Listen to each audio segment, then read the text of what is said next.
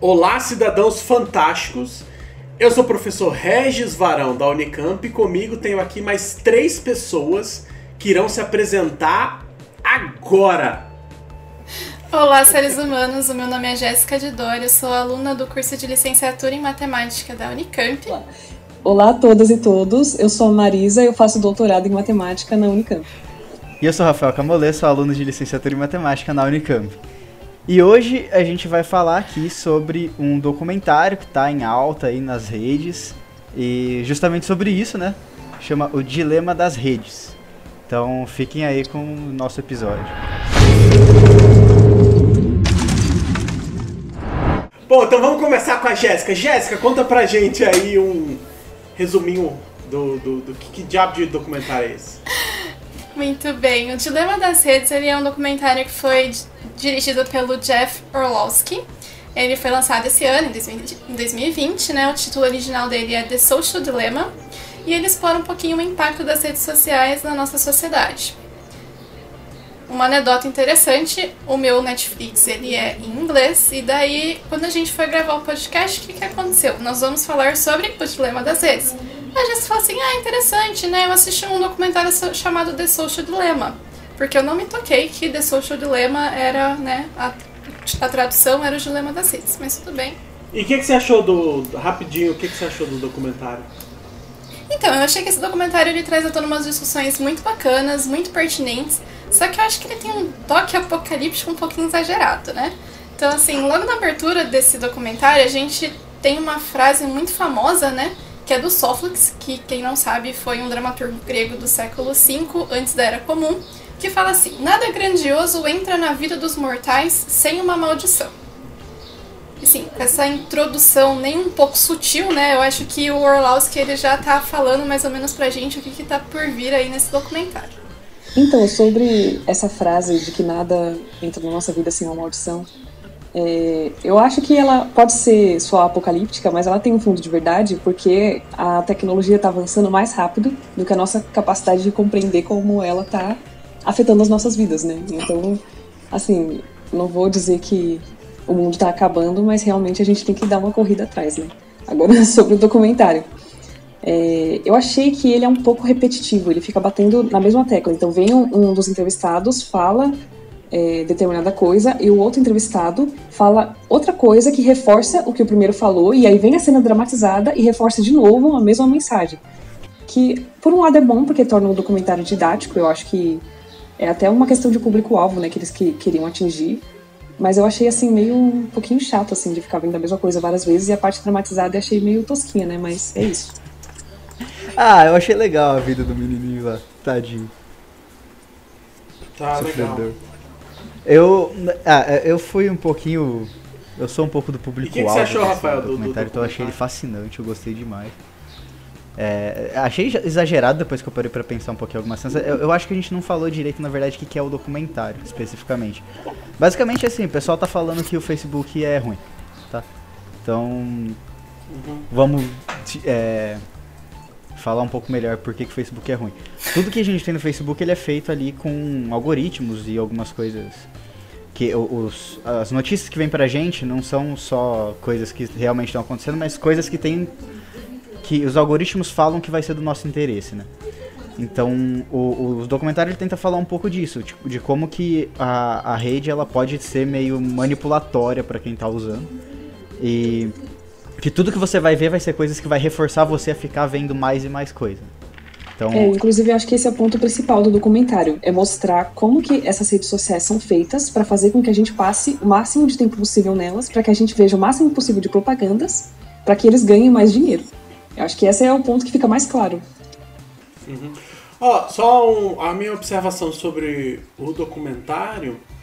É, eu fiquei na dúvida quando o Rafael falou que ele se achava como público-alvo. É, a minha dúvida é qual que é o público-alvo do, do documentário.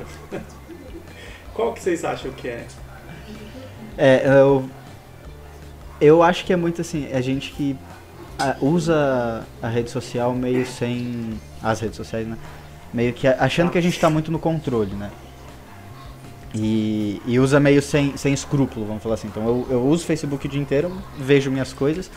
E muitas vezes eu não penso assim, ah, beleza, eu tô vendo isso, mas eu tô vendo isso porque eu procuro por isso e eu sempre uhum. tô vendo exatamente o mesmo tipo de coisa, né? Então, se eu não for atrás de outras opiniões, por exemplo, eu não vou ver coisas diferentes na minha rede, vai ser uma bolha meio fechada. Então, eu considero que o público-alvo deles é muito essa, essas pessoas que vivem numa bolha muito fechada na rede social e que tá.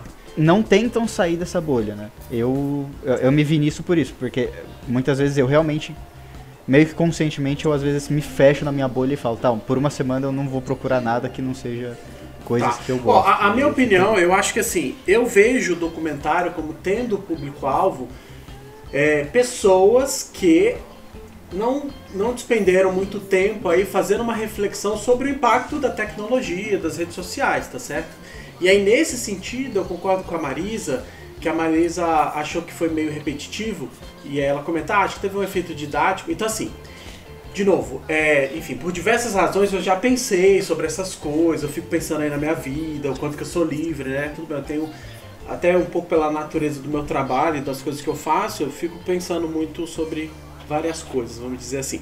Então, assim, o tema em si não é necessariamente é, novo para mim. Então, nesse sentido, eu também achei meio cansativo assistir o documentário. Tanto é que eu parei e fui pro celular para botar em modo rápido, eu achei, eu achei um pouco chatinho. Mas, de novo, talvez é, eu acho que o documentário ele cumpre um papel muito legal se você nunca parou muito para pensar sobre o tema. E aí eu acho que ele é legal, ele é bem didático e tal, inclusive com relação às.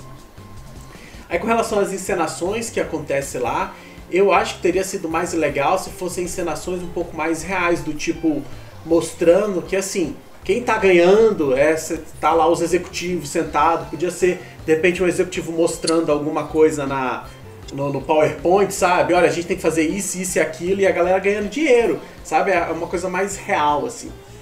Mas enfim, então eu achei que o, que o documentário ele, ele, ele, é, ele tem um, um impacto muito bom caso você nunca tenha parado para pensar muito sobre isso, né? É, enfim, ah, tá. E aí até entra, aproveitando até anotei aqui que o, o resumo do Rafael é que o, o, res, o momento você falou assim, ah, que o Facebook é ruim, né? aí é, aqui entra na classe de equivalência da gente supor se o Google é ruim, né? Esse tipo de coisa é ruim ou é boa, né?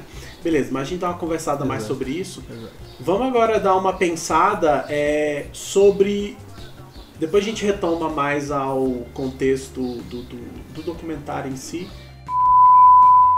Bom, então vamos falar um pouco do que importa bastante pra gente aqui, né? Que é tentar tirar um pouco da matemática dessa coisa que é rede social e desse documentário. Uma coisa que me chama muita atenção, que é, eu acho que é meio comum a gente falar disso também, mas acho que ninguém pensa muito sempre a fundo nisso, é o quanto de estatística que aquele negócio usa, né? Que aquele negócio, essas essas redes sociais, o tanto que como que elas sabem o, o, o a propaganda que vai colocar para mim, né? É, tem muitos produtos que se eles colocarem propaganda eu não vou estar tá nem aí, eu vou passar reto. Então vai muito é, o, essas redes elas trabalham muito com estatísticas para sempre tentar mostrar aquilo que você vai ficar mais engajado na rede. Né? Então por, como assim? Ah, se você ficar procurando muito sobre computadores, você vai ver muitas propagandas sobre computadores, muitos tópicos, vídeos sobre computadores, páginas sobre computadores e, e assim vai. Da mesma forma, se você procurar muito sobre cavalos, você vai ver muita coisa sobre cavalos. E da mesma forma, se você procurar muito sobre qualquer coisa, isso vai ficar aparecendo para você, porque os algoritmos desses, dessas redes, elas, eles vão trabalhar de forma que tudo que você vê vai voltar para você em algum momento, né? Então vai ser sempre multiplicado porque é aquilo que tá te engajando a ficar na rede. E aí falando sobre, um pouco sobre algoritmos também, acho que o pessoal tem umas coisas para comentar aí. Bom, primeira coisa que eu queria comentar, né, o Rafa tá falando de algoritmo, mas o que, que é algoritmo, né? Então, o dicionário Oxford Languages, ele define algoritmo como uma sequência finita de regras é, ou operações né, que a gente aplica num conjunto finito de dados a fim de solucionar problemas ou classes de problemas semelhantes. Né? É, eu e o Regis, a gente tem uma mania muito comum de usar a palavra algoritmo. Eu não sei se você já reparou nisso, Regis, mas você falou muito a palavra é, algoritmo. É, acho que eu falar qual que é o algoritmo agora, gente. Exatamente, eu também faço muito isso, né? Que é o... eu também faço muito isso que é essencialmente, né? Quando a gente perguntar ah, o que é o algoritmo disso aí, a gente quer saber, meu, como é que funciona? E uma coisa muito importante também no escopo desse documentário é a gente falar um pouquinho né, sobre a noção de criptografia, porque o documentário ele fala, é, ele fala todo momento sobre a questão de dados, né? E quando a gente tá né, nas redes sociais, a gente tem uma certa exposição, mas a gente quer uma, uma certa proteção, uma certa privacidade dos nossos dados. Afinal, são nossos dados, né? E daí que entra essa questão da criptografia, né? O que, que é a criptografia? essencialmente né, um conjunto de técnicas ali que são empregadas para a gente cifrar uma escrita, ou seja, a gente vai tornar essa escrita ininteligível ou então indecifrável para as pessoas que não têm acesso e não devem ter acesso a essa informação não tenham, tá? E a gente usa isso através de uma série de convenções e combinações que são é, previamente criadas. E daí a nossa querida Marisa tem um pouquinho para falar sobre os nossos fofíssimos algoritmos. Então, é, como que essas redes misturam a questão do algoritmo com a questão da estatística? Porque assim, a estatística que a gente está acostumada no nosso dia a dia é, sei lá, pesquisa de intenção de voto. Em quem você vai votar? E tem uma lista de opções. Ou qual é o sabor preferido de sorvete do pessoal da turma do primeiro ano, entendeu? Isso é uma coisa muito palpável pra gente em termos de estatística. Também tem, por exemplo, sei lá, o IBGE, que eles perguntam uma lista finita de perguntas para uma quantidade finita de pessoas, colocam isso numa tabela gigante e contam lá quantos responderam X, quantos responderam Y. Esse é o uso mais comum que a gente tem de estatística, né? Só que esses algoritmos das redes sociais, o que eles fazem? Eles têm uma quantidade gigantesca de dados. Assim, é tanta coisa. Pensa todos os usuários que estão ali. Eles não têm só o seu nome, o seu usuário, a sua lista de amigos, eles têm muito mais, eles têm tempo que você passa olhando determinada figura da timeline. É uma quantidade gigantesca. Para cada usuário, tem, sei lá, mais de mil informações que eles devem capturar todos os dias em que a pessoa usa. Essa quantidade de dados gera um tipo de tabela que nenhum humano vai conseguir categorizar, é, a, sei lá, de uma maneira em que consiga extrair um sentido lógico daquilo, que consiga falar, ah, vou somar coisas da coluna tal e vou ter uma informação, que nem fazem no IBGE, por exemplo. Não é uma tabela que a gente vai conseguir montar um gráfico de barra bonitinho. Sim, exato. Aí que entram esses algoritmos de dados. Que, o que eles fazem? Eles pegam uma quantidade massiva de dados e extraem dali algum sentido. Que um humano só usando coisas simples não extrairia necessariamente. E aí, como que isso acontece, por exemplo, no uso do Facebook? É, o Facebook te, aparece aquele cantinho lá com sugestões de amigos para você adicionar. Por que, que o Facebook quer que você adicione amigos? Quanto mais amigos você tiver, é uma proporcionalidade, mais coisa vai ter na sua linha do tempo. Quanto mais coisa tiver na sua linha do tempo, mais tempo você vai passar rolando feed para gerar dinheiro para eles, né? A ideia é essa. Então, tem lá a sugestão de amigos. Aí você pode ver a su sugestão de amigos, ele sabe quem você adicionou e quem você não adicionou daquela lista. E aí ele vai ver a pessoa que você adicionou, quantos amigos em comum tinha, quantos grupos em comum tinha. Uma, assim, uma quantidade enorme de dados que a gente nem consegue processar para poder gerar, da próxima vez que você entrar, uma lista de sugestão mais eficiente. Mais ou menos assim que funciona. E aí, uma coisa que eu, se vocês quiserem ir adicionando aí no meio, podem ir, tá, gente? Enfim. E aí, uma coisa que eu queria até criticar do documentário é o fato de que eles representam esses algoritmos como aqueles três carinhas lá tomando a decisão de o que fazer para o menino ficar olhando mais tempo o celular, na parte dramatizada lá do documentário. Isso dá uma, sei lá, sugere uma impressão errônea de que são funcionários do Facebook ou que são pessoas que estão decidindo o que a gente vai ver. Então você está lá no Facebook aparece uma suge sugestão de amigo, sugestão de grupo ou uma propaganda. Não tem uma pessoa, sei lá, a Maria Cristina, funcionária tal, que pegou e falou: hoje a, a Marisa vai comprar um tênis. Vou botar aqui a imagem do tênis para ela. Não é uma pessoa que está decidindo isso, entende? Uhum. Eles pegam os dados e veem, sei lá, que você pesquisou tênis em algum canto, no grupo de venda e troca, sei lá, entendeu? E aí eles vão pegar, o, o algoritmo vai sugerir para você aquilo, não é uma pessoa. Não tem uma intencionalidade uhum. direta, né? É, eu acho que o exagero do documentário está justamente nisso, né? Eles colocam o algoritmo como o, Vou até chamar de robô, vai. Porque você tem uma, uma certa máquina que está fazendo todo aquele processamento, né? E aí coloca isso como um ser pensante, quase. Essa ideia de machine learning que a gente que eles comentam lá, que quem não conhece direito imagina que é o machine learning, uma inteligência artificial, que é tipo um humaninho ali criado artificialmente, né? Mas não é bem assim, né? Tipo, ele tem um, um sistema de inteligência ali, um sistema de aprendizado, mas que é totalmente diferente do aprendizado humano, né? A gente, a gente aprende com relações sociais, a gente aprende interagindo. Eles não, eles aprendem com dados, beleza. Quanto mais dados você me der igual, mais coisa eu vou fazer disso. É, assim, cruamente falando. É, né? só, só fazendo, Tem... talvez, para comentar para quem estiver ouvindo, é, o aspecto do algoritmo. O que, que o algoritmo é? O algoritmo é uma regra que você passa pro, pro computador, né? Olha, se acontece, essencialmente assim, se acontece isso, então faça não sei o que. Aí essa quantidade de dados que eles vão coletando da gente, eles vão é, tirando informações sobre o nosso comportamento, né? Então é, é, meio às vezes polêmico usar a palavra inteligência. É, não, não, em geral, o pessoal da área não gosta muito da palavra inteligência artificial, né? Porque inteligência é uma coisa meio complexa, mas é, de toda forma, aqui no contexto que a gente fala, é assim: o pessoal tem um monte de dado e eles vão percebendo que, ó, quando você faz isso, você consegue influenciar isso ou aquilo, você consegue influenciar o comportamento das pessoas. Quando eu tinha comentado lá no início do, aqui do episódio que eu falei, olha, eu acho que seria mais legal se tivesse um cara no PowerPoint, porque daí o que eu tava vendo é o cara do PowerPoint ele fala, olha, a gente tem que aumentar a quantidade de pessoas que estão engajadas nisso, ou tem que aumentar a quantidade de pessoas que fazem não sei o que. O cara pede, a galera programa, ajusta alguma coisa e acontece. Ah, e, e aí podia inclusive mostrar lá. É, ah, as ações da empresa vai crescer, ou alguém fala alguma coisa, as ações diminuem, sabe? Uma coisa é, um pouco mais, mais real nesse sentido. É, e aí, uma outra informação legal que alguém comenta, um dos entrevistados, comenta o seguinte: olha, é, as empresas elas não estão interessadas em vender estritamente o, o, os teus dados, tá?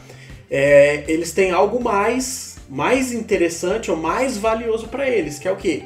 Eles vendem uma mudança de comportamento. Então, o que é a parte que seria assim essa mais assustadora aí é que eles conseguem é, influenciar comportamentos e aí no, no documentário é mencionado com relação a, a eleições, né? Então daí já dá para a gente tirar é, consequências é,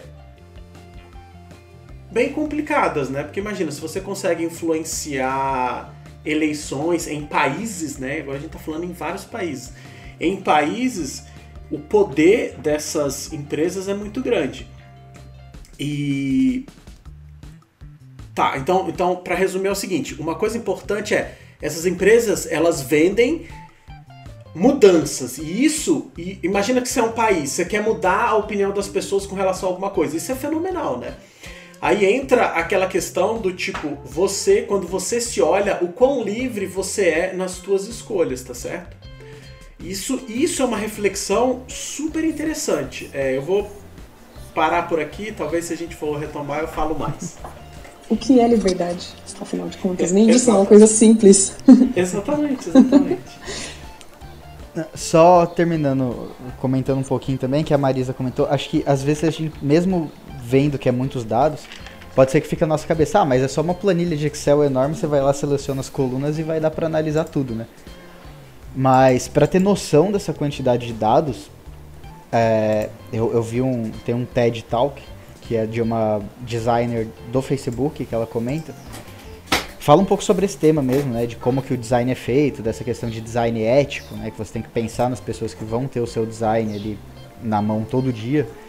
E ela fala que a, a, abrangência do Facebook, YouTube, redes sociais no geral, assim, da internet, é de mais de 2 bilhões de pessoas no mundo. Isso é tipo, a gente tem em torno de 8 bilhões, é um quarto da população mundial que vai ter acesso ali. Pode ser que não seja todo dia, mas vai ter acesso ao Facebook e as suas coisas.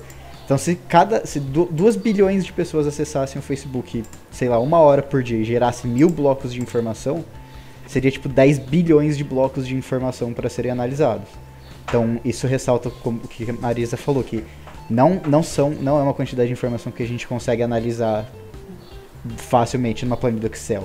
É, então só para deixar claro para as pessoas, é, eu não vou nem chutar valores, mas é assim, resumindo, é, a quantidade de informação que se tem é uma coisa monstruosa, tá certo? E aí a questão é como é que você começa a interpretar e lidar com esses dados, né? É, eu vou então até fazer um, nem sei se é jabá, mas por exemplo, tem um colega aqui do IMEC que eu estou trabalhando com ele, do professor João Florindo, aí tem uma coisa que chama Topological Data Analysis. O que, que é data? O data aqui é tipo do latim, de informação, né? É, e aí é isso, como é que você analisa uma quantidade gigantesca de informação, né? Aí esse topológico é porque você tem lá um monte de informação, pensa assim, você tem um montão de pontos, e aí qual que é o formato daqueles pontos, como é que você consegue visualizar, né? Aqui a gente está falando de, de uma quantidade medonha de informação, porque vocês estão falando aí Excel, talvez porque as pessoas têm o Excel na cabeça, mas assim, é informação de todo tipo, é, que a gente não consegue lidar, assim, você não consegue lidar. E aí você precisa desenvolver várias técnicas e maneiras de é, entender essas informações, né? É por isso, então, voltando que o cara fala, ó, não é nenhuma questão mais do dado em si, né? As empresas, elas querem, é, como é que elas podem usar esses dados para fazer você se comportar assim ou assado. Isso volta num tipo de conversa, sei lá, é, talvez na época, ou um pouco depois de Newton, assim, quando a física estava parecia que a física estava determinando, a física seria capaz de determinar tudo que acontece, né? Uma pergunta clássica. Será que se a gente tivesse todos os dados iniciais do mundo, tudo, a gente ia conseguir prever as coisas? Em algum sentido é tipo isso. Se você tiver muita informação das pessoas, beleza. Como a gente sabe que é incompleto, mas talvez a gente consiga prever vários comportamentos ou induzir vários comportamentos aí num curto e relativamente médio prazo, né? E aí entra de novo a pergunta, ó, o quanto que você escolhe suas decisões, né? Por isso que eu gosto muito dos comportamentos aleatórios, tá bom? então, as próprias empresas que contratam essas redes sociais para fazer é, propaganda de um determinado produto ou para impulsionar determinada página, é, determinado grupo, essas pessoas elas não têm noção de quem elas estão atingindo diretamente. Elas pagam ali uma quantidade para atingir uma, uma quantidade de pessoas. Só que elas não sabem especificamente quem são os fulaninhos ali que estão lendo o anúncio. E isso também nem interessa para elas. O que elas querem é o, o retorno de quantidade de visualizações. E para que isso tudo seja arquitetado, isso demanda uma matemática, matemática aplicada, estatística muito avançada, que é usada tanto, tanto para colher os dados né, e conseguir armazenar eles de uma maneira viável, quanto para retornar isso em informação de volta para a pessoa que contratou o serviço. Tipo, seu anúncio foi visto por tantas pessoas. Então, tudo isso é muito complexo. Vou pegar o gancho no que a Marisa falou sobre quando as empresas contratam. É, e aproveitando o gancho quando alguém no começo do episódio falou que era talvez meio apocalíptico, né? O, o documentário. Assim, eu achei zero apocalíptico. Ou, dependendo como você interpretar, é. Normal, é assim mesmo. O mundo ele é apocalíptico. É. O documentário tocou o terror, mas tocou o terror foi pouco. Podia ter tocado mais. É tocou isso. Foi pouco, exatamente. Olha, tem, tem. Eu vou começar citando, tem. Tem um experimento super famoso na psicologia é, que chama. É, eu esqueci o nome do experimento, mas é o. Eu acho que é o experimento de Milgram, talvez. Milgram é um experimento bem famoso. Se não for esse, se eu estiver associando errado o nome do experimento a um outro experimento, é, de toda forma é um experimento que o cara trazia assim, ele, ele, ele pegava duas pessoas para fazer o experimento e na verdade uma delas sabia que estava participando do experimento, né? Então só a segunda pessoa, digamos, é que não sabia de fato participava do experimento. Era um experimento sobre aprendizado é, sobre ensino e aprendizado. Em teoria, em teoria, o experimento era sobre isso. E a pessoa ia dar um choque, ia dando uns choquinhos na outra pessoa, e quando ela errava lá, acertava ou errava, e ela ia recebendo uns choquinhos. Resumindo, só pra gente não demorar muito, o pessoal dá uma googlada aí e procura mais sobre o experimento. É, deixa eu procurar só pra ter certeza. É esse mesmo, é Milgram, experimento de Milgram. Tá. E aí, é, resumindo, o, o experimento é assim, pessoas normais, o que, que acontecia com frequência? Na prática, qual, era, qual foi a implicação do experimento? Pessoas normais chegavam ao ponto de que se o experimento fosse real, ela teria matado uma outra pessoa dando choque nela. O experimento é esse. Eu me lembro que a primeira vez que eu ouvi falar desse experimento eu achei maravilhoso. E por que assim, qual que é o objetivo do experimento? O objetivo, cara, os pais dele, eu, se eu não me engano, tinham morrido no, em campo de concentração. E aí o experimento era meio que para mostrar é, que, olha, será que daria aqui nos Estados Unidos para se implantar igual, igual se implantou o sistema da Alemanha nazista lá. Ou seja, será que o nazismo pode voltar? Não me lembro agora de quando é o experimento, de repente década de 60, não sei. É, hoje em dia o experimento ele não pode ser produzido igual porque ele causa um, um trauma, meio que ele, ele você fica transtornado pelo fato de saber que você poderia ter matado alguém. Então o experimento não pode ser mais replicado por questões éticas hoje em dia, mas ele é replicado de alguma forma diferente aí. Mas enfim, é, tá. O que, que é legal desse experimento e os desdobramentos é, é que é um pouco assim, olha gente, talvez nós sejamos mais monstros do que a gente gostaria de reconhecer, tá certo? Então, é, o que é importante então, quando, quando falar uma coisa apocalíptica e tal, é porque a gente está achando que coisas ruins podem não acontecer. Ou, cara, coisas ruins ainda podem voltar a acontecer, coisas bizarras podem voltar a acontecer. Coisas bizarras continuam acontecendo, tá certo? É que é, é muito desgastante pra gente é, mentalmente ficar correndo muito atrás disso, né? Então a gente acaba se bloqueando muito sobre as coisas. Então, nesse sentido que eu não acho que o que o documentário ele é apocalíptico, porque assim, porque coisas é, bem ruins que vão, por exemplo, na direção, pegando aqui do, do uhum. Na direção do documentário, coisas em direção ao autoritarismo, isso é, sabe, super normal, tipo assim, é... Eu me lembro quando eu era mais novo, eu achava que sim, beleza, ditadura acabou, ditadura é uma coisa que não vai existir mais, né? Gente, não é verdade, né? Para sempre isso, esse tipo de coisa pode voltar, tá certo? Assim, não é que agora superamos algumas coisas, essas coisas podem acontecer. Então, é nesse sentido que eu não acho que o documentário é apocalíptico, porque assim, assim como pessoas, se você deixa as pessoas aí para brigarem por si só, as pessoas são, todo mundo vai virar um bando de selvagem, tá certo? As pessoas na frente das outras são muito educadas, mas você vê realmente quando a pessoa ou se você quiser testar a moral de alguém, não é quando está dando tudo certo, né? Quando as coisas dão errado, quando a pessoa tem a oportunidade de realmente tomar uma decisão tão consciente. Então é só para dizer assim, o documentário, ele para mim, ele não, ele é, é só alarmista no sentido de que, gente, mais um problema da sociedade que a gente tem que ficar atento. Não é nada muito especial, é o que é, entendeu? Falar, desde que, que, que o ser humano é ser humano, todo tipo de treta acontece, né? Então, é nesse sentido que eu não acho que o, que o documentário é apocalíptico. O que... E acho que uma coisa interessante que o documentário põe também nessa pegada é que eles falam que assim, a solução desse problema também não é acabar uhum. com tudo, né? Não é a gente falar, ah, beleza, vai, vamos destruir o Facebook, Instagram, destruir a internet e voltar para 200 anos atrás, quando não existia isso. A solução não é essa, a solução é vamos nos adaptar a isso e saber usar as coisas da maneira correta, né? Então, é... sempre existiu propaganda usada pra, tanto para influenciar as pessoas a consumirem coisas, quanto para questões ideológicas mesmo. Por exemplo, é, propaganda nazista uhum. e tal. E aí, conforme a mídia foi mudando, teve a imprensa, teve a televisão, essas propagandas criaram um novo alcance. O problema é que talvez agora o salto é maior do que a gente consegue compreender. Talvez isso que assuste, né? Que as próprias pessoas que estão usando esse instrumento, a internet, para é, difundir determinadas coisas, elas não têm noção de como isso funciona. A coisa é grande demais para que a gente compreenda, mas ela não é muito diferente do que já existia antes. Esse salto que você comentou é interessante colocar aqui. Eu, eu acho que é no documentário que aparece um gráfico que eles vão mostrando o quanto que o processamento de computadores, né, dos, desses aparelhos tecnológicos, que aí consequentemente entra também processamento de informação na internet, por exemplo, o quanto que isso cresceu nos últimos anos, né? Ele vai mostrando um gráficozinho lá. E é engraçado que o gráfico ele não é nem exponencial praticamente, né? Ele é quase uma reta de 90 graus, assim, quando você vê. Então, tipo, tá lá embaixo, aí do nada em 2020 tem uma reta para cima, assim. Claro, a gente tem toda a escala lá, não é exatamente uma reta.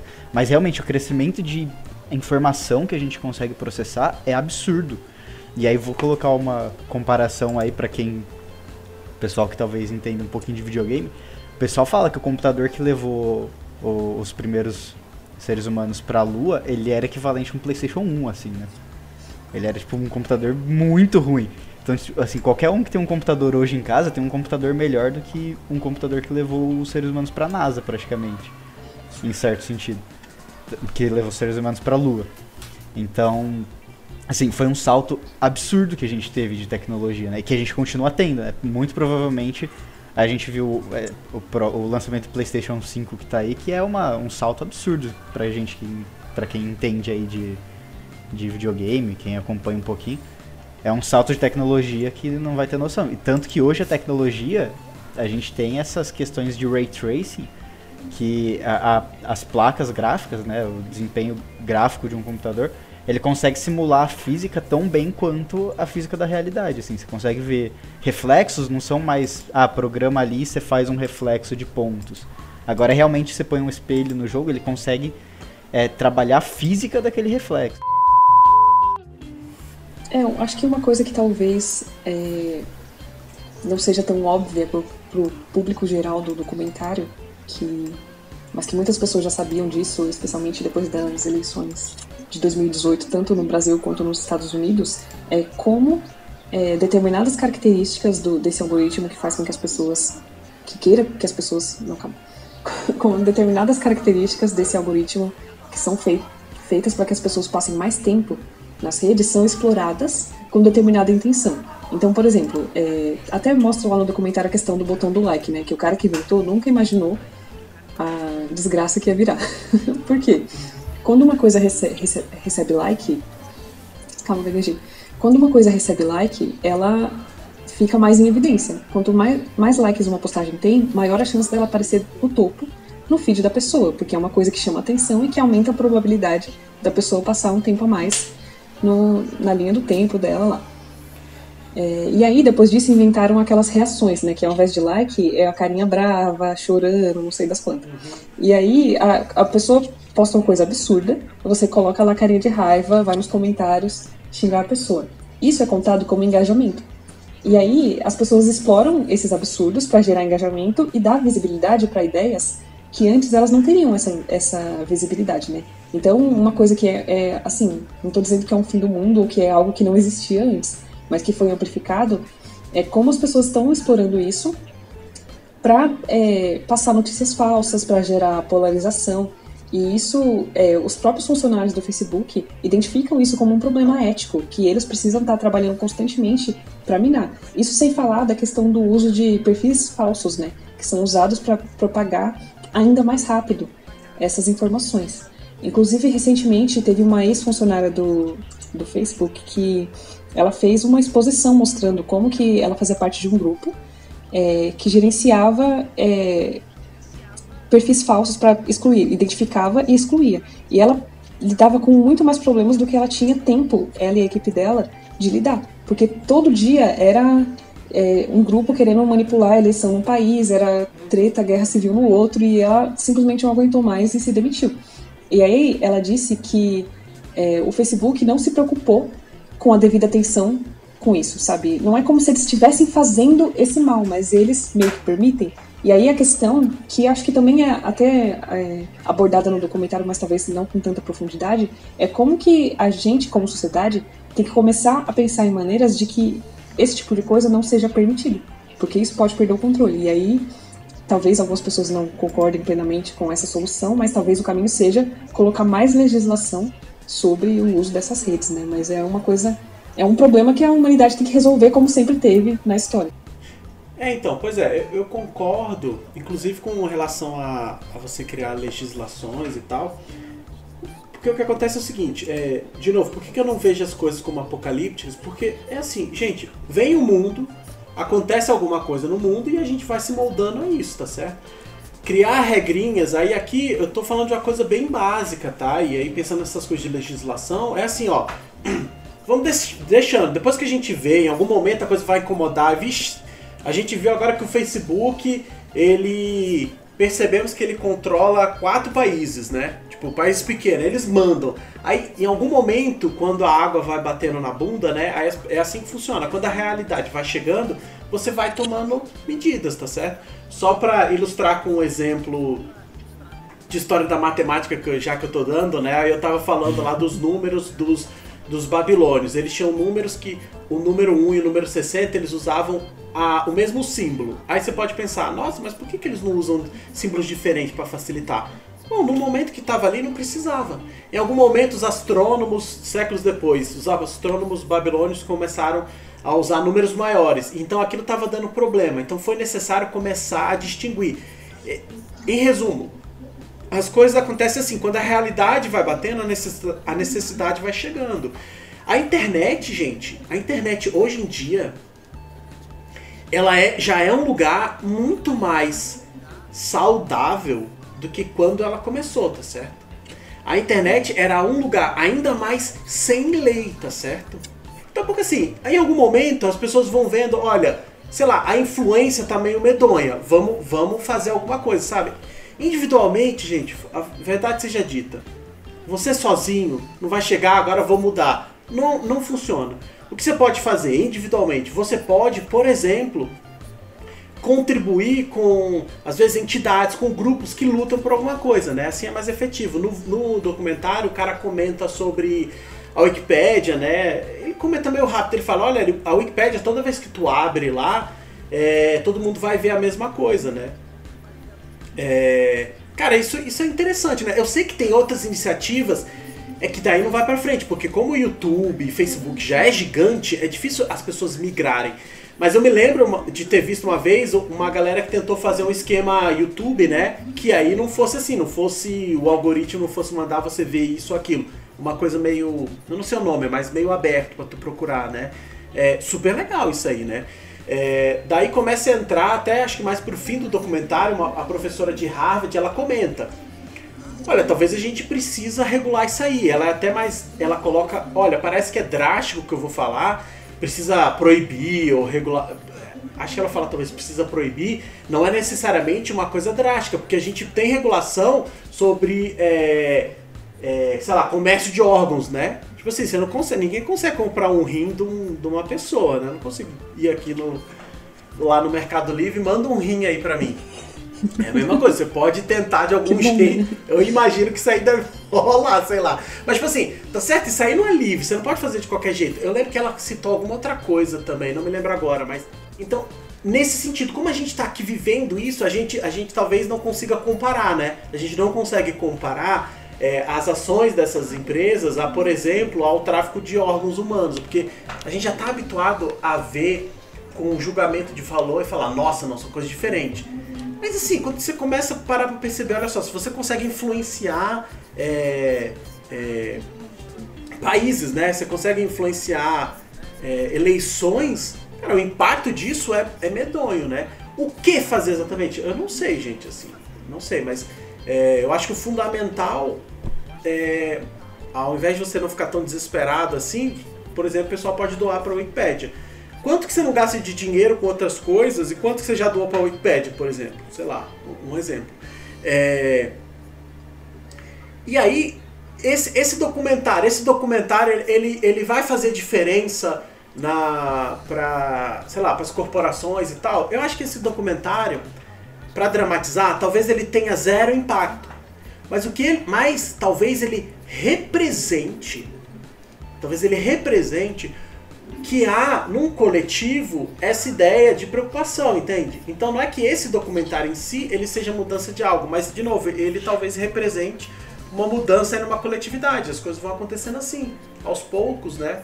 De onde surgiu, não sei, mas tá aí, vai chegando na ideia das pessoas. Eu acho que mais legal que isso é que o documentário ele não só representa que tem um coletivo ali pensando nisso, mas é um coletivo que tem poder sobre isso também, né? Porque quem fala nesse documentário não, são, não é tipo a gente que tá aqui discutindo e tal, mas que não consegue chegar lá no Facebook. São pessoas que estão lá dentro, que trabalharam lá, que tem impacto grande, né? Então, é, eu acho interessante isso, porque eu acho que, na minha visão, pelo menos, essa, esse tipo de tecnologia, ela pode ser ruim, por exemplo, ela, ela pode ser muito manipulatória quando as pessoas que têm controle disso, controle não no sentido de tá escolhendo o que a gente vê, mas controle no sentido de que são as pessoas que pensam esses algoritmos, que pensam como que essas coisas funcionam. Se essas pessoas começarem a falar, não, não tô nem aí mais, deixa que o povo usa para manipular os outros lá e eu quero ganhar meu dinheiro aqui. Se chegar nesse ponto, isso é ruim, porque a gente vai ter um. Pode ser que tenha um sistema meio perigoso de manipulação aí. Mas quando a gente vê que tem pessoas estão pensando sobre isso, sobre a ética dessas redes, né? Sobre como usar esses algoritmos de uma maneira que não perpetue o caos na sociedade. Então eu, eu acho isso muito interessante, né? Ó, oh, só, só um comentário. Dois comentários. Um é sobre essas coisas de regular a internet. Talvez a internet vire um lugar mais saudável quando o mundo, entre aspas, real e o mundo virtual tiverem realmente linkados, tá certo? O que, isso significa? Por que, que é cheio de hater, cheio de coisa? Porque a galera faz tudo anônimo, né? O mundo, o mundo real é bizarro? É bem bizarro. As pessoas fazem coisas bizarras, mas ele não é tão hostil quanto um comentário de, de Facebook, quanto um comentário geral, né? Porque as pessoas é, ainda é um lugar diferente, né? Só esse comentário. E aí um outro comentário, é, aí a minha visão, tá? Eu, eu não acho que essa, por exemplo, essa galera que a gente vê, eu não acho que, quer dizer, eles até podem simbolizar, como eu falei assim, uma mudança de pensamento das pessoas. Não acho que essas pessoas é, significa que agora a gente pode ficar mais tranquilo que nós temos pessoas que estão, entre aspas, do nosso lado. Cara, olha, aí de novo, para deixar claro, minha, minha visão sobre as coisas do mundo. Mudanças importantes, cara, elas vêm impostas de fora, porque de dentro há interesses. Isso em tudo.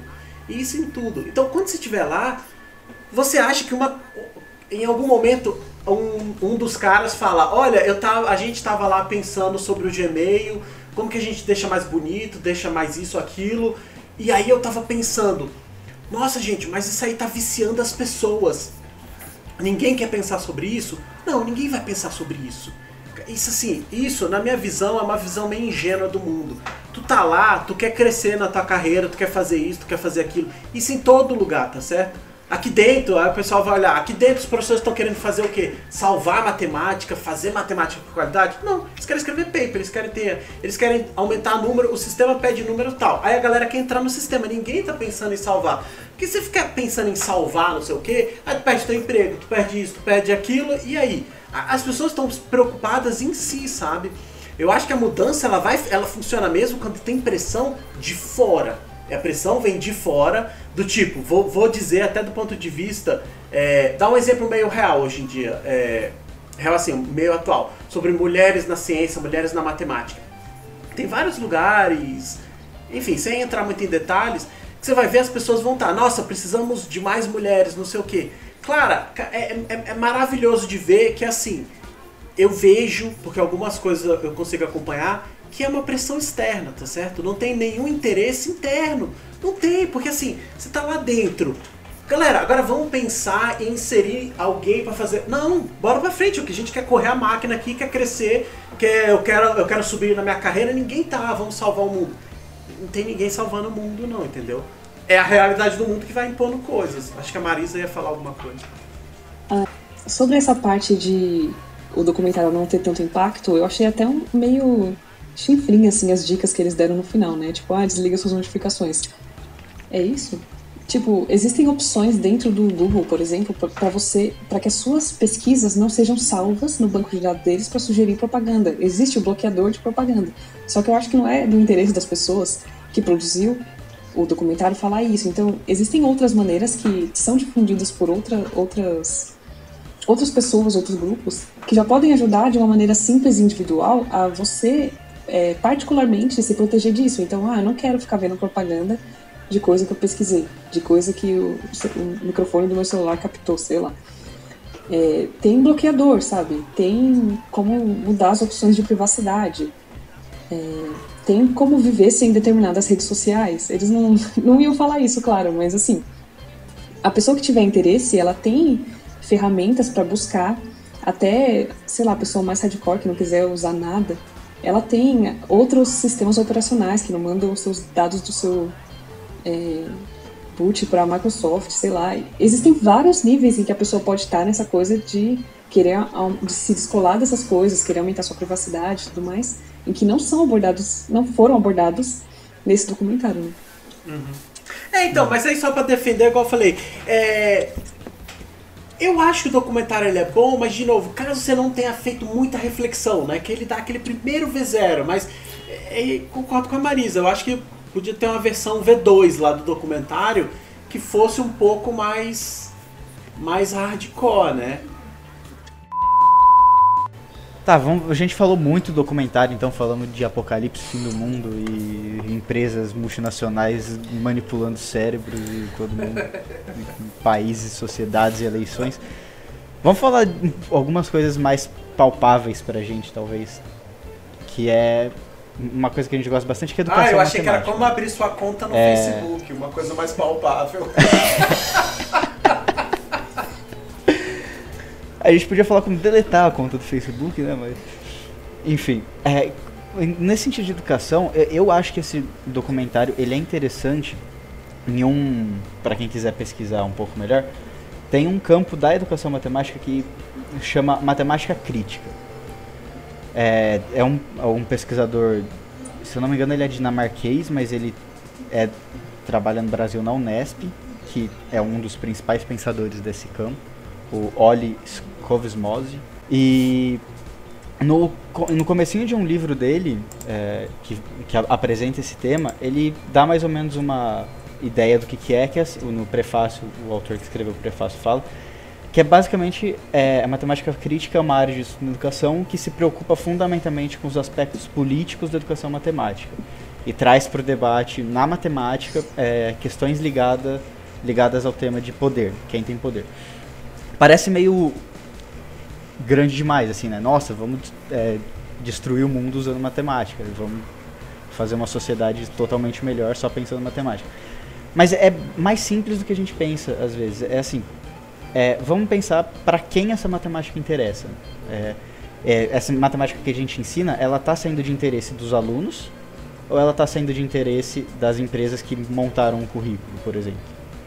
E é interessante porque esse documentário ele faz a gente pensar, tá, a gente está estudando estatística, por exemplo, é, como que a gente pode fazer isso? né? Como que a gente pode estudar isso de forma que é- essas coisas que a gente está estudando, está ensinando como professores, sejam de interesse do aluno, né? que acrescentem alguma coisa na vida do aluno, naquele ambiente social que ele vive. É interessante porque na estatística acontecem pérolas às vezes, que a gente vê gráficos que a, a proporção visual ela é tão errada, tão discrepante, você vê assim, 31% e 32% estão quase juntos, assim, né? Aí você vê um 41% que não é tanta diferença dependendo da coisa, mas está 10 vezes maior o gráfico.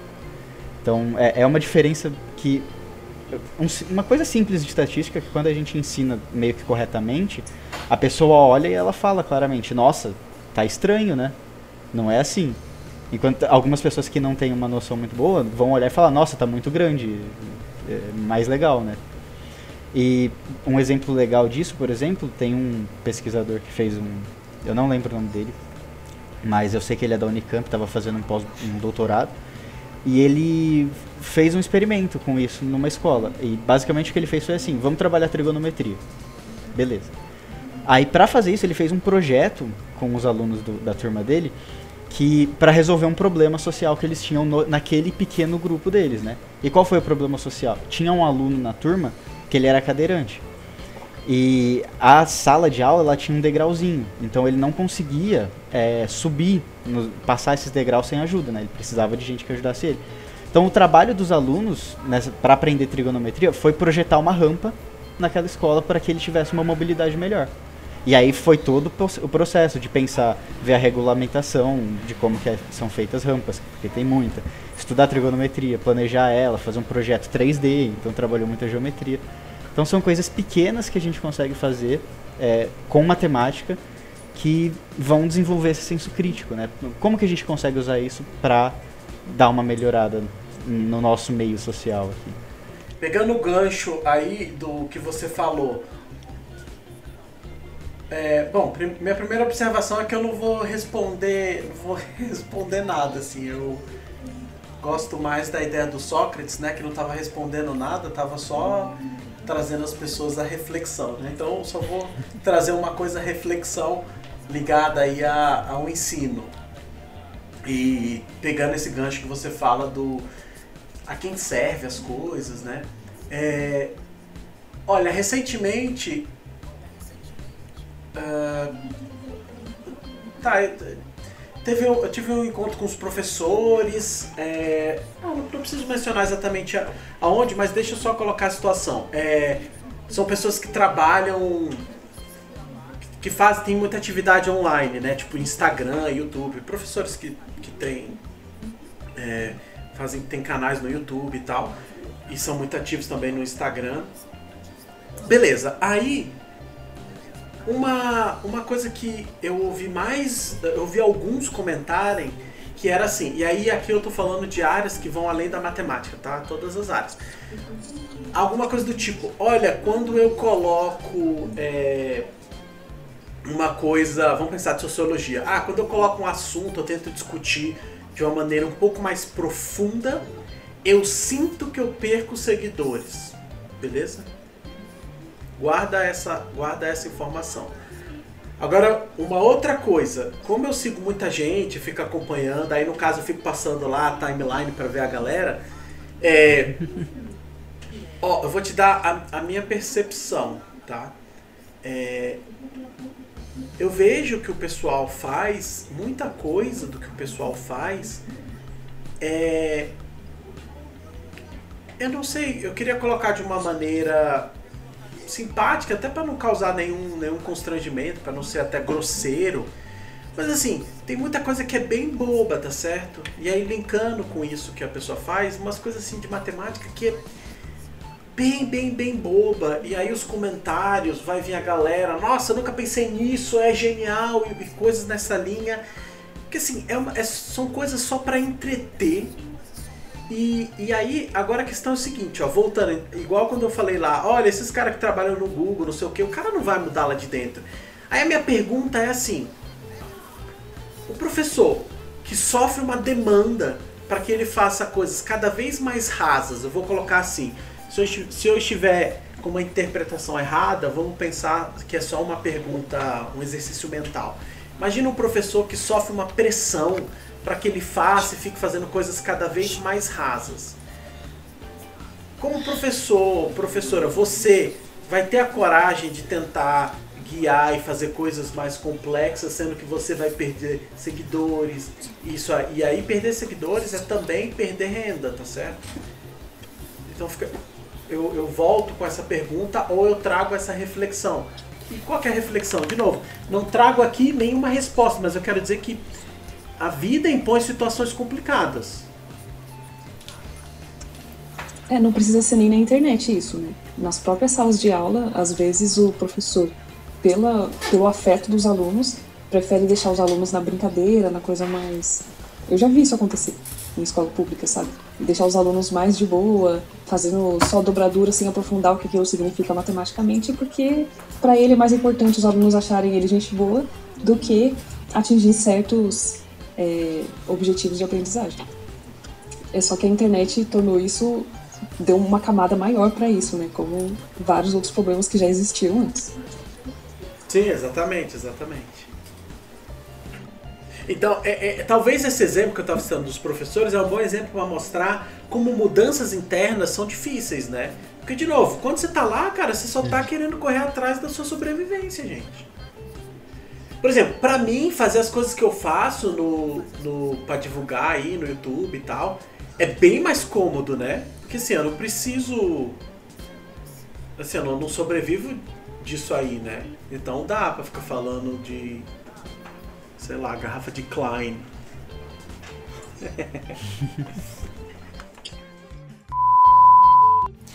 Puxando um pouquinho um gancho para o que o Regis falou sobre essa questão de professores que estão utilizando cada vez mais as redes sociais para publicar conteúdo, fazer divulgação e tudo mais, é, eu vou trazer um pouquinho agora essa questão da pandemia, né?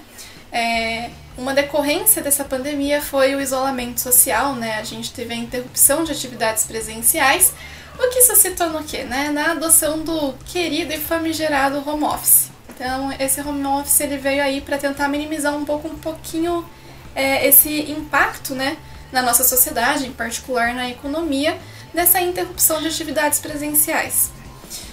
Consequentemente, o que, vai acontecer? Dispositivos que nem computador, tablet, smartphone vai aumentar. A gente vai aumentar cada vez mais o uso desses dispositivos, né? E não só dos dispositivos, como também o uso das redes sociais em geral também.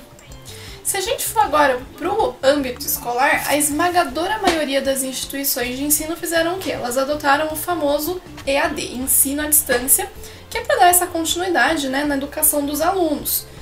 E assim como acontece no home office, o EAD ele vai exigir que a gente tenha esse uso iterado desses dispositivos que eu falei, né? Do computador, do smartphone, de um tablet, qualquer coisa do gênero. E daí eu trouxe uma pesquisa que eu achei uma pesquisa bastante interessante, que é do Departamento de Pesquisas Educacionais da Fundação Carlos Chagas. Fez uma parceria com a Unesco e o Itaú Social. E essa pesquisa, né, ela tinha o objetivo de verificar é, como que estavam os professores, as professoras, tanto da rede pública quanto da rede estadual, é, como que eles estavam desenvolvendo as atividades deles, né, nas primeiras semanas aí do isolamento social. E daí, num gráficozinho bonitinho que eles colocaram aqui, que eles estavam tratando as estratégias educacionais que esses professores estavam utilizando, 74 ponto, perdão, 77.4% estavam usando materiais digitais via redes sociais. Então as redes sociais elas se tornaram aí é, parte essencial dessa continuidade nos estudos, né? Pelo menos que os professores eles têm utilizado. E daí a gente vai entrar em um outro escopo da coisa. O documentário ele traz um tema também que é muito importante, que é a questão do vício. Tem uma cena particular do filme que quando eles sentam na mesa para jantar, né, que é dessa historinha que o Rafa falou que ele gostou da historinha, o que, acontece? Né? Eles sentam lá na mesa para jantar, aí a mãe do Ben, ela recolhe o smartphone de todo mundo e guarda num potinho que tem um temporizador. E daí a irmã dele, que é a Ayla, ela fica meio inquieta, né? Ela quer pegar o smartphone dela de volta e daí ela vai tentar abrir esse recipiente. Só que daí a mãe dela fala: Você não vai conseguir abrir porque eu coloquei um temporizador de uma hora, então não vai conseguir abrir o pote antes disso. E daí que ela faz, né? Ela sai um pouquinho da cena, eles dão ali continuidade. Daqui a pouco ela volta usando um óculos de proteção. Ela pega uma ferramenta que parece que é um alicate, não lembro direito, e ela vai lá e quebra o negócio para conseguir resgatar o smartphone dela. Ela resgata o smartphone dela e ela sai correndo, subindo as escadas, provavelmente para ir pro quarto dela, né?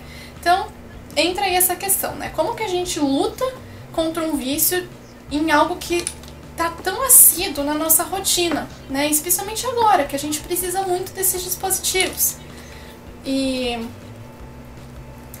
eu acho que assim, como todo vício, é uma coisa que é delicada, é complexa e tem uma série de consequências nocivas aí para as pessoas, né? Que é tanto o que o documentário tenta trazer um pouquinho pra gente.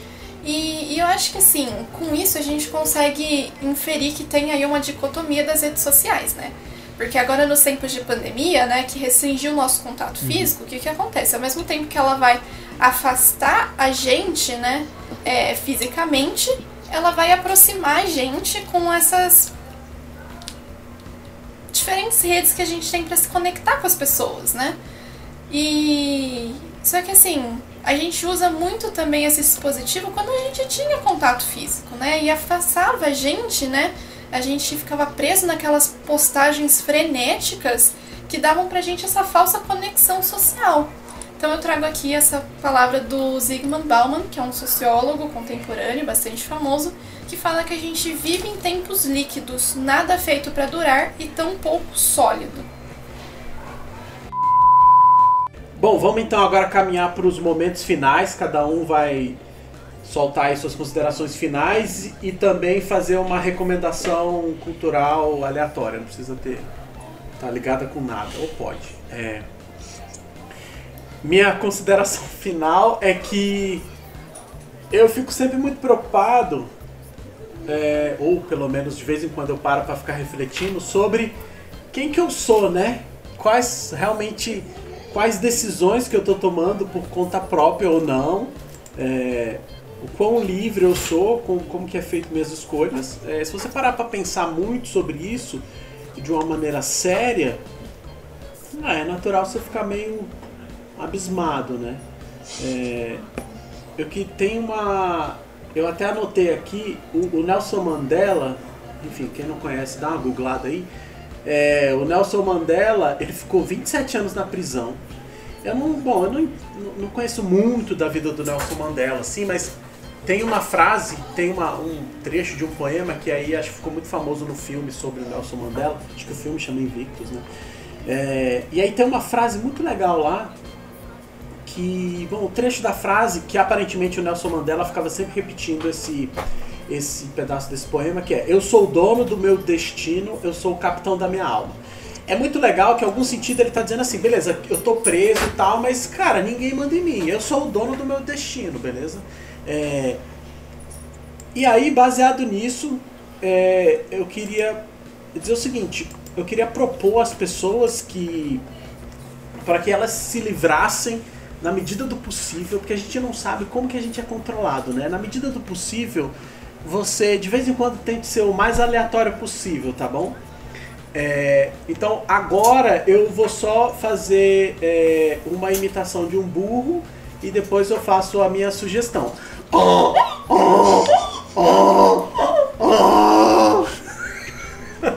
e agora eu vou o fazer algoritmo a minha... nunca previria isso. E agora, agora eu vou fazer uma sugestão cultural que é o seguinte: se force a fazer alguma coisa nova, sabe? E se, e se alguma coisa nova, diferente, ela varia muito para as pessoas. Mas assim, tenta passar vergonha se você tiver um pouco mais de coragem, tenta fazer alguma coisa para passar vergonha, ou que seja comer uma coisa diferente, vai ver um filme, procura lá na Netflix e assiste um filme que você nunca ia assistir porque você, ah não, acho que não é do meu estilo.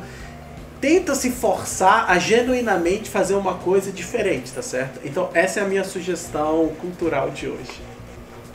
Bom, minhas considerações finais é, não, são bebam água, tomem sol, façam carinho nos pets, tomem cuidado com o tempo de uso das redes sociais, sim.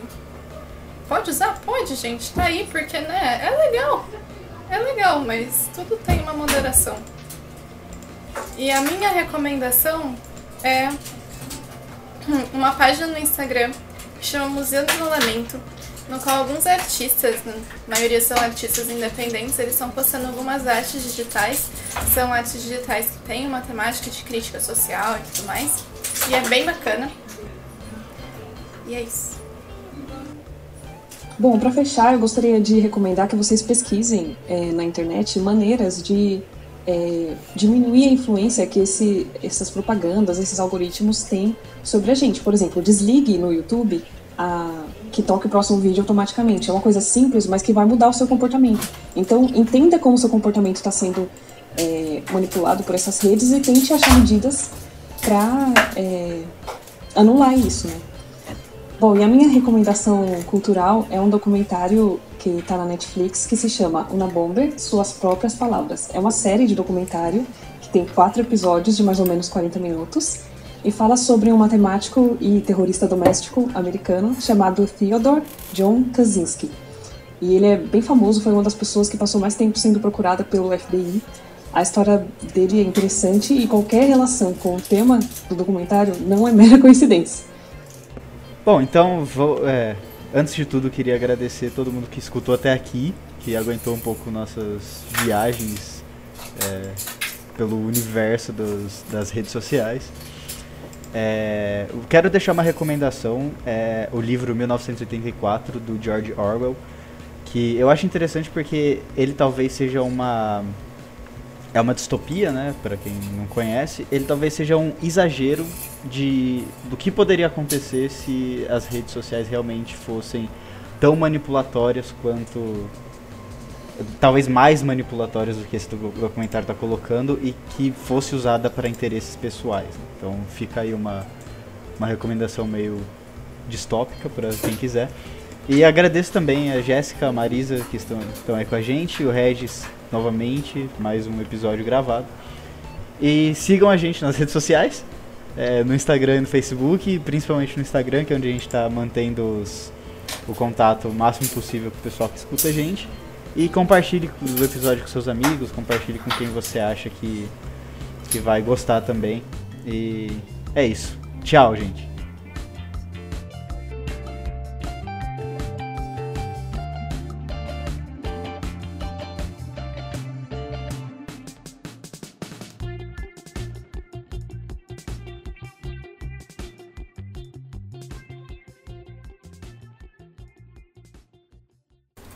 comentário, Regis. O desenho do Scooby-Doo já mostrava que os verdadeiros monstros somos nós, seres humanos. Exatamente. Fiquem aí com essa reflexão. Exatamente.